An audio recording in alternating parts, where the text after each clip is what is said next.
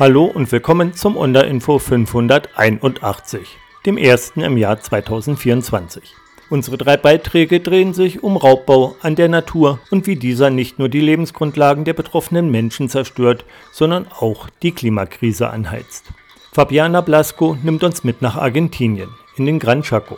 In dem zweitgrößten Ökosystem Lateinamerikas wehren sich lokale Bevölkerung und indigene Gruppen gegen illegale Waldrodungen. Denn diese bedrohen nicht nur ihre Wasserversorgung, sondern führen auch zu einem Anstieg der Temperaturen.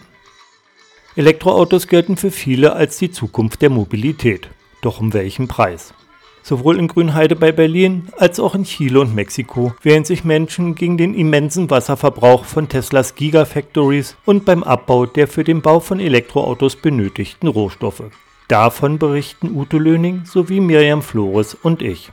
Ute geht in ihrem Beitrag auch darauf ein, wie mit Freihandelsabkommen versucht wird, den Rohstoffhunger Europas zu befriedigen, ohne wichtige Schutzmaßnahmen in den Abbauländern verbindlich zu regeln zum Nachteil von Umwelt und lokaler Bevölkerung. Musikalisch begleitet werdet ihr durch das Info mit Aufnahmen von den Feierlichkeiten zum 30. Jahrestag des Aufstandes der Zapatisten im mexikanischen Chiapas. Zu diesem gibt es auch einen ausführlichen Bericht bei Ponal. Eine interessante halbe Stunde wünscht Knut im Namen der Undistas. Para nosotros un árbol no es un palo, sino für uns Wichi ist ein Baum nicht einfach ein Stück Holz. Wir glauben daran, dass jede Art, jedes Lebewesen, jedes Mineral, jede Pflanze einen Geist hat, den wir respektieren müssen.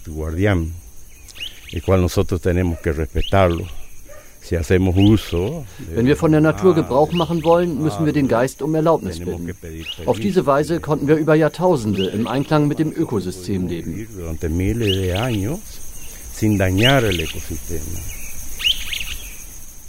Es ya el lugar donde tenemos la mayor densidad boscosa de Chaco. Wir befinden uns hier an dem Ort mit der höchsten Walddichte im Chaco. Das bisschen, was vom Wald noch übrig geblieben ist. In anderen Regionen ist der Wald vollständig verschwunden. Dort ist Wüste. Man blickt in ein Nichts. Kein einziger Baum mehr. Hunderte Kilometer reine Wüste. Fabian von der NGO Monte Adentro setzt sich für die Förderung ländlicher Gemeinden im Chaco im Norden von Argentinien ein. Er steht auf einer Schotterstraße. Links von ihm tiefes Waldgestrüpp, Quebracho und Johannesbrotbäume. Rechts von ihm ein Stacheldrahtzaun, dahinter eine kahle Fläche in der Größe mehrerer Fußballfelder. Mit mehr als einer Million Quadratkilometern ist der Gran Chaco, auch Grüne Lunge genannt, das zweitgrößte Waldökosystem in Südamerika. Er erstreckt sich über Teile Argentiniens, Boliviens, Paraguays und Brasiliens. Mit mehr als 50.000 Hektar pro Jahr wird im argentinischen Teil des Gran Chaco mit höherer Geschwindigkeit abgeholzt als im Amazonas. Auch hier in der ärmsten argentinischen Provinz Chaco, in einem kleinen Ort in der Nähe von Castelli, breiten sich nationale und multinationale Großkonzerne aus. Hier wird gerodet. Bis zu einem gewissen Grad ist das erlaubt. Man nennt das Waldbewirtschaftung. Das heißt, dass nur Büsche abgeholzt werden dürfen. Die großen Bäume stehen bleiben müssen. Der Boden kann freigemacht werden, um etwas anzubauen oder um Tiere halten zu können. Das ist erlaubt aber doch nicht alle Bäume zu fällen. Was passiert also? Sie müssen eine Geldstrafe zahlen, aber die Konzerne, die hier roden, haben viel Geld. Sie bezahlen die Geldstrafe und alles läuft normal weiter. Die Abholzung in der Provinz Chaco hat Geschichte. Das Holz des aufgrund seiner besonders stabilen Eigenschaft begehrten Quebracho-Baums wurde Mitte des 20. Jahrhunderts für den Aufbau des gesamten argentinischen Schienennetzes verarbeitet. Bis heute wird der Saft des Holzes zur Herstellung von Lederwaren nach Italien exportiert. Weitaus mehr Verantwortung für den Waldschwund trägt heute jedoch der Anbau von Monokulturen wie Soja und Sonnenblumen. Hier geht es nicht um das Fällen einzelner Bäume, sondern um die Rodung ganzer Waldflächen. Y el proceso de, de extracción de la vegetación die Technik, die hier zum Roden angewendet wird, ist sehr grausam. Zwei Bulldozer werden rechts und links von einer Waldfläche aufgestellt und mit einer dicken Kette verbunden. Damit fahren sie dann durch den Wald. Alles dazwischen wird mitgerissen. Danach wird alles angezündet. Dabei geht nicht nur die Vegetation verloren, sondern auch die gesamte Fauna. Viele Tiere können dem Feuer nicht entkommen und verbrennen in den Flammen. Natai arbeitet als Wächterin in einem Reservat von knapp 200 Quadratkilometern Wald, einige Stunden nordwestlich von Castelli. Sie kennt den Wald gut und weiß, dass er eine regulierende Funktion für das Ökosystem einnimmt. Und das nicht nur hier im Wald, sondern weltweit. Der Wald sorgt für mehr Regen, mehr Niederschläge. Es verhindert Überschwemmungen. Denn wenn man alle Bäume an den Ufern der Flüsse fällt, bleibt nichts, was das Wasser aufhalten könnte. Und so laufen die Flüsse über. Der Wald reguliert Temperaturen und fungiert außerdem als eine Art reinigender Wasserfilter. Wasserknappheit ist im Chaco, wo es im Sommer durchaus 60 Grad heiß werden kann, ein großes Problem. Siehst du, das ist derselbe Fluss, an dem wir vorhin waren. Wie man sehen kann, ist er bereits trocken. Ein paar Meter weiter befindet sich die Pumpe, die die Stadt mit Wasser versorgt. Sie pumpt dasselbe Wasser in die Stadt, das wir hier sehen. Es sieht schrecklich aus. Das Wasser ist kontaminiert, verschmutzt und voller Schlamm und Erde. Nicht nur der kleiner werdende Wald führt zur Verschmutzung des Wassers.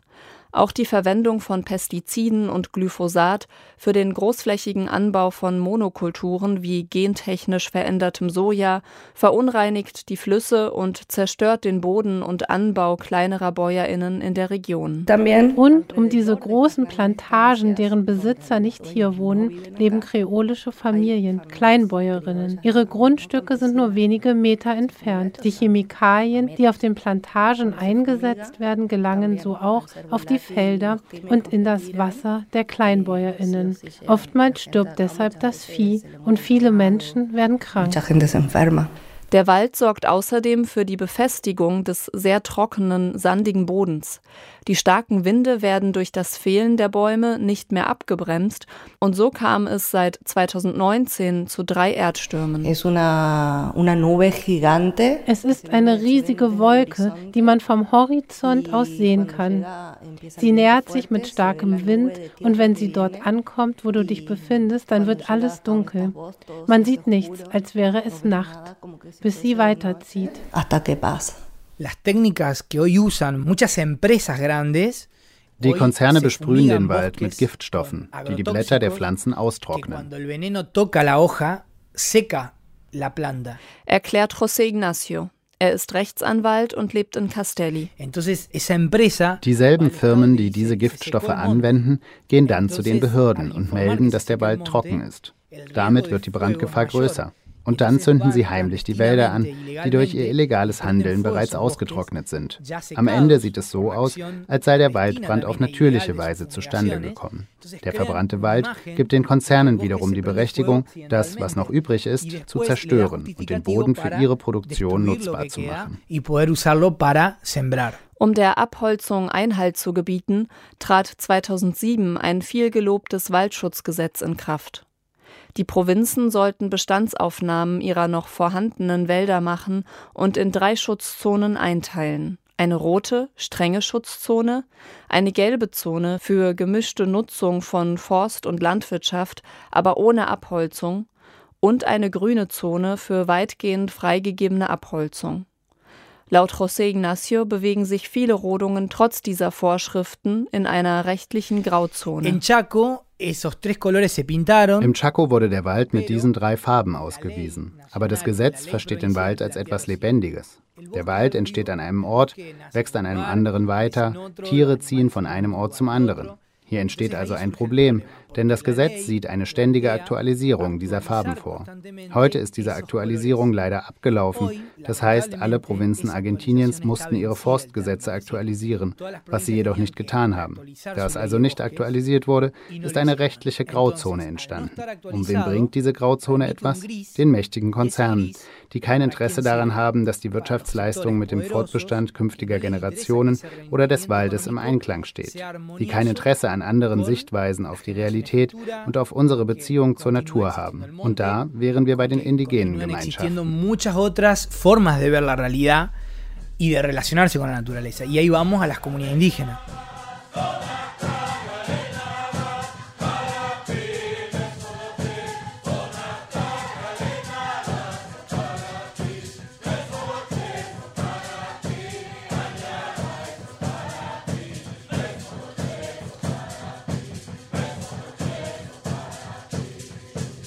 La, ayem yenrat Karina Alonso,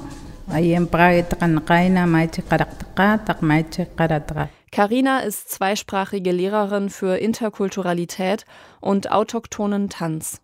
Sie lebt in Pampa del Indio, wo die Comunidad Com seit Jahren genötigt wird, ihr Land zu verkaufen. Tuvimos conflictos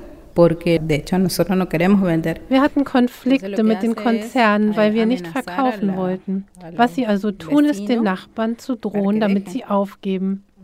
Hier und da taucht ein toter indigener Bruder auf. Da auch die Polizei mit ihnen verbündet ist, heißt es dann, dass sich der Indigene das Leben nehmen wollte. Die im Chaco lebenden indigenen Gruppen Kom, Wichi und Mokoit führen seit knapp 30 Jahren einen Rechtsstreit um ihre Territorien. Der durch die Verfassungsreform 1994 festgesetzte Artikel 37 verweist auf das Recht indigener Völker auf Land und auf die Verpflichtung des Staates, ihnen Eigentumsrechte an Territorien zuzugestehen. Er erkennt damit ihre ethnische Präexistenz an, die in der ILO-Konvention 169 festgelegt ist. Nun, das ist heute die große Schuld. Die Umsetzung dieses Gesetzes wurde mehr als viermal verschoben. Und so ist die Zeit vergangen und es gab immer größere Hindernisse. Nach und nach wurden einige Ländereien und Territorien anerkannt, aber heute stehen wir vor dem Problem eines territorialen Notstands. Viele Gemeinden sind weiterhin in Gefahr, da ihnen die Eigentumsrechte an ihren Territorien nicht zugestanden wurden. al no haberse garantizado ese relevamiento, no haberle entregado los títulos, siguen en peligro.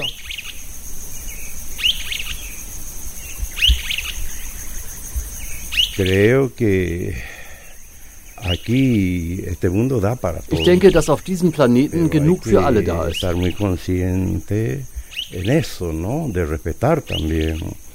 Aber wir müssen uns bewusst machen, dass wir den Lebensraum der Tiere und des Waldes respektieren müssen, denn auch sie tragen zum Leben bei. Ellos también ayudan a la, vida. Platicamos ayer con el señor Elon Musk para enfrentar el problema Im Februar 2023 kündigte Mexikos Präsident Andrés Manuel López Obrador an, dass Tesla eine Gigafactory im Norden des Landes, nahe der Industriemetropole Monterrey, errichten wird. López Obrador versprach viele neue Arbeitsplätze und ging auch auf das Problem des Wassermangels in der Region ein. Elon Musk hatte sich verpflichtet, im gesamten Produktionsprozess nur wiederaufbereitetes Wasser einzusetzen. Um zu verstehen, wie ernst solche Versprechen genommen werden, kann ein Blick nach Deutschland helfen. In Grünheide bei Berlin wurde ein knappes Jahr vor Lopez Obradors Ankündigung eine solche Gigafactory in Betrieb genommen. Auch bei dieser Investition Elon Musks wurde ein schonender Umgang mit dem Wasser versprochen. Die Realität sieht jedoch anders aus. Das Hauptproblem hier ist das Wasser. Tesla verbraucht so viel Wasser wie eine 40.000 Einwohnerstadt. Manuela Heuer ist Gründungsmitglied und Vorstandsvorsitzende der Bürgerinitiative Grünheide. Seit 2019 organisiert diese regelmäßige Waldspaziergänge, um auf die Probleme aufmerksam zu machen, welche mit Bau und Betrieb der Gigafactory einhergehen. Denn das Land Brandenburg, in dem Grünheide liegt, zählt zu den trockensten Regionen Deutschlands. Der Betrieb der Fabrik hat schon heute konkrete Auswirkungen. Und die Bewohner hier, die jetzt hier neu hinzuziehen, werden vom Wasserverband das Wasser reglementiert, nämlich nur noch 105 Liter pro Kopf und Tag. Auch der Bundesstaat Nuevo León, in dem Mexikos Gigafabrik entstehen soll, ist von extremer Trockenheit geprägt. In großen Teilen des Bundesstaates herrscht Wüstenklima. Wasser ist hier ein kostbares Gut und muss oft über weite Strecken zu den AbnehmerInnen transportiert werden.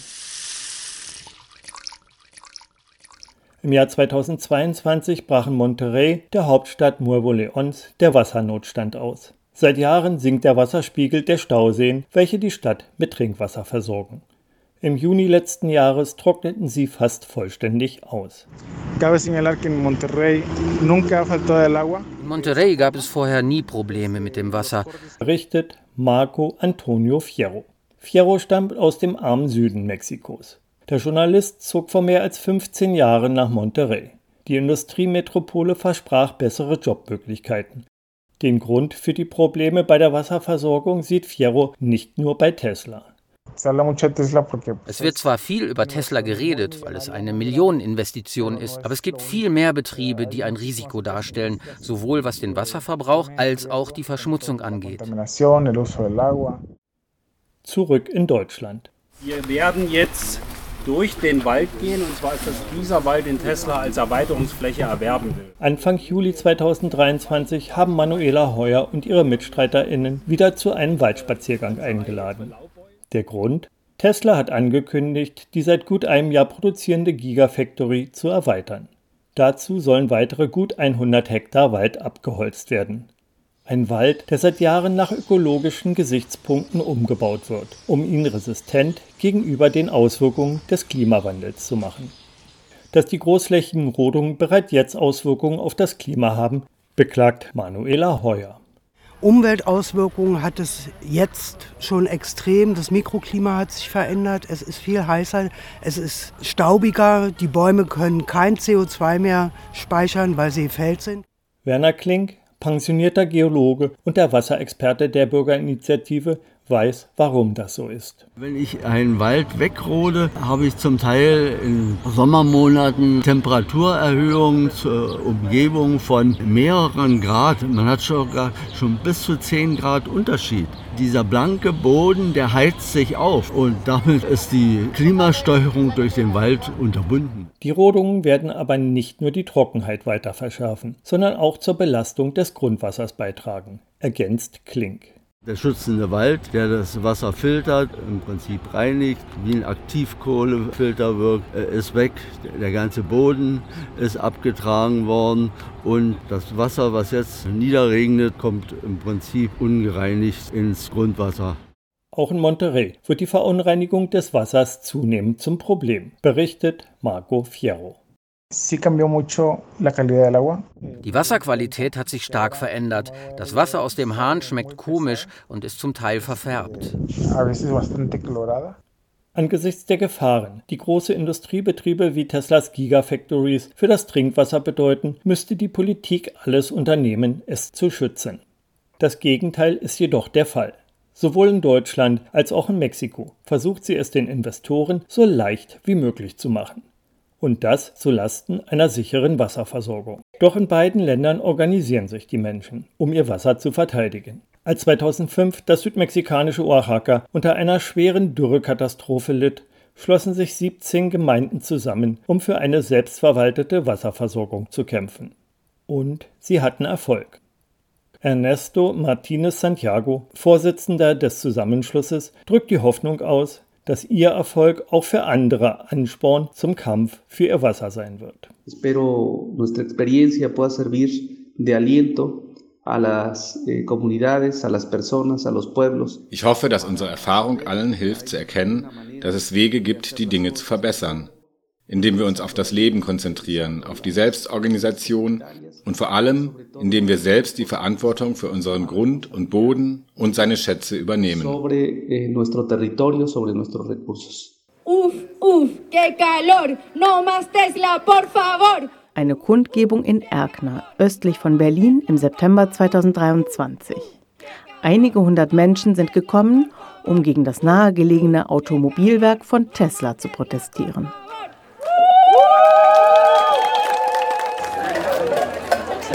Tesla den Hahn abdrehen steht auf einem Transparent. Kinder werfen mit kleinen Bällen auf Dosen, auf denen das V-förmige Logo des Tesla-Konzerns und das Gesicht dessen Besitzers und Multimilliardärs Elon Musk zu sehen sind. Wir haben zu der heutigen Versammlung aufgerufen, um ein Zeichen zu setzen gegen den geplanten Ausbau und gegen die schleichende Umweltvergiftung, die von Tesla ausgeht. Die örtliche Bürgerinitiative Grünheide und andere Gruppen aus Berlin und Brandenburg haben zur Kundgebung aufgerufen. Denn wenige Kilometer weiter bei Grünheide hat Tesla Anfang 2022 seine Gigafactory eröffnet. Etwa 250.000 Elektroautos werden dort jedes Jahr am Fließband montiert. Für die Produktion von Autos und Batterien braucht Tesla große Mengen an Rohstoffen und nach verschiedenen Angaben zwischen 200 und 400 Kubikmetern Wasser pro Stunde. Bei der Kundgebung spricht auch Carolina Vilches von der chilenischen Umweltinitiative Modatima. die für den freien Zugang aller Menschen zu Wasser kämpft. Somos Modatima y venimos de Chile, una zona de sacrificio y de privatización del derecho humano al agua. Wir kommen aus Chile, wo ganze Gebiete geopfert werden und das Wasser privatisiert ist. Wir haben die Folge des Raubbaus an der Natur für den internationalen Markt selbst erlebt. Tesla stiehlt das Wasser. Dabei bekommt der Konzern Unterstützung aus der Politik, die uns einreden will, dass grüner Extraktivismus gerecht ist. Als Extraktivismus wird der Abbau von Rohstoffen für den Export auf den Weltmarkt bezeichnet.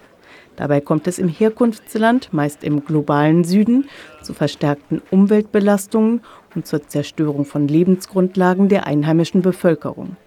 Die Verarbeitung der Rohstoffe und die Wertschöpfung hingegen finden überwiegend im Zielland, oft im globalen Norden statt. Mit grünem Extraktivismus ist der Export von Rohstoffen gemeint, die für die Energiewende benötigt werden. Grüner Wasserstoff als synthetischer Kraftstoff für Elektrofahrzeuge, Lithium für die Herstellung von Batterien und Kupfer für die Fertigung von Kabeln.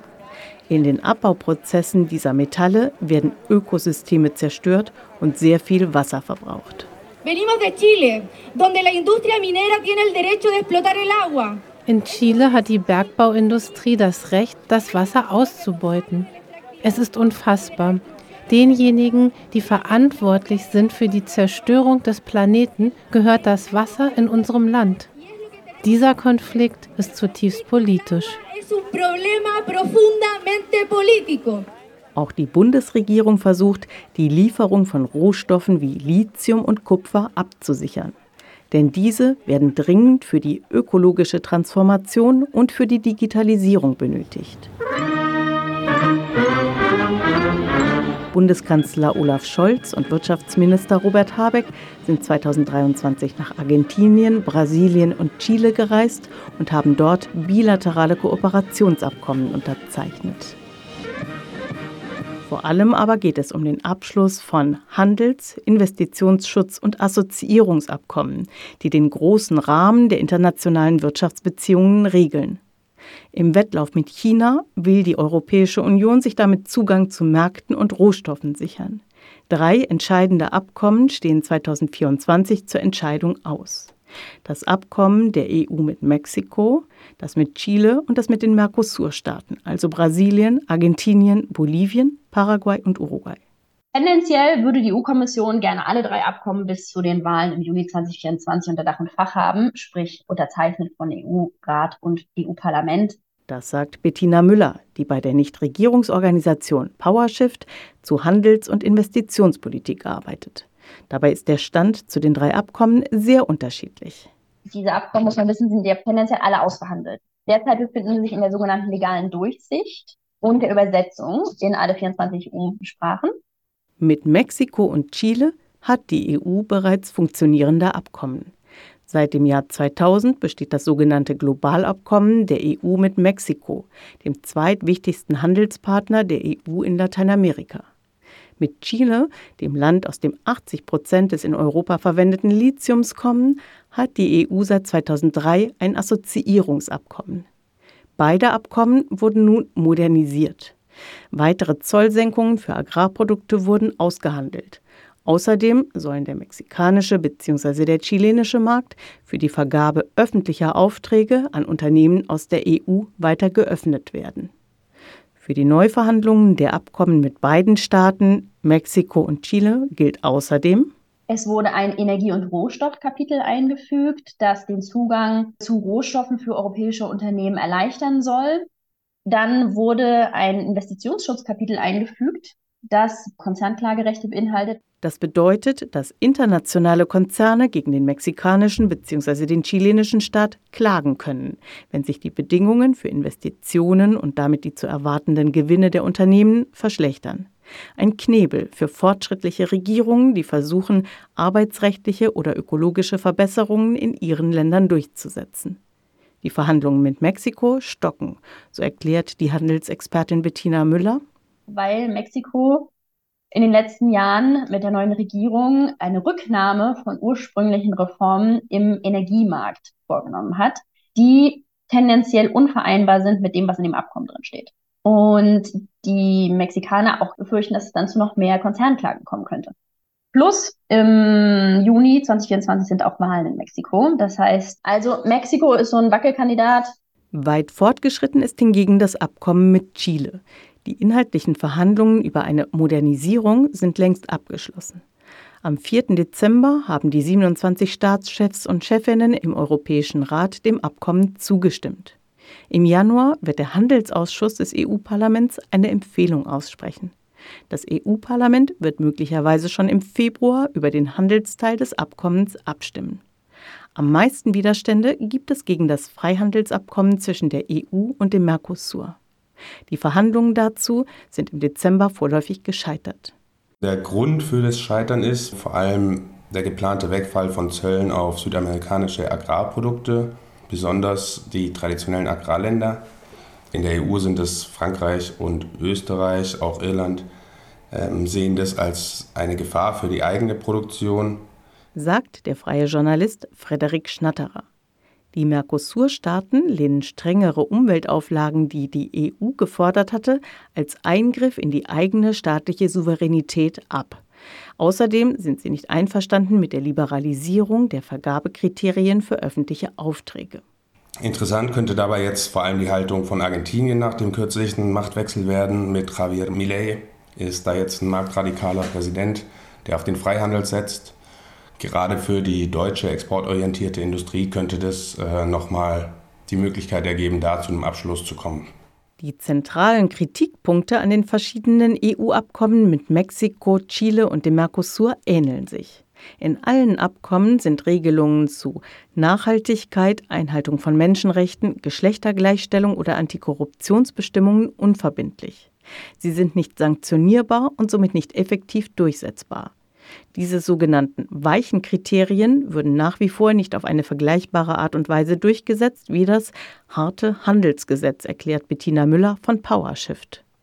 Im Falle des Inkrafttretens der Abkommen befürchtet sie eine Schwächung der lokalen Lebensmittelproduzenten, mehr Pestizideinsatz und Landvertreibung. Gerade im Mercosur befürchten wir auch noch mehr Entwaldung, eben aufgrund der Ausweitung der Monokulturen mit entsprechender Vertreibung der ansässigen Bevölkerung.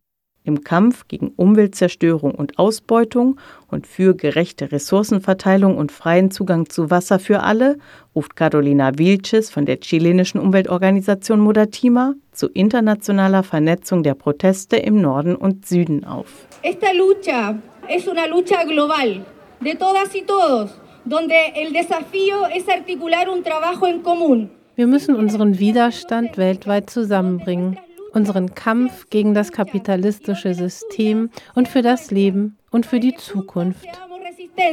Seamos vida y seamos futuro.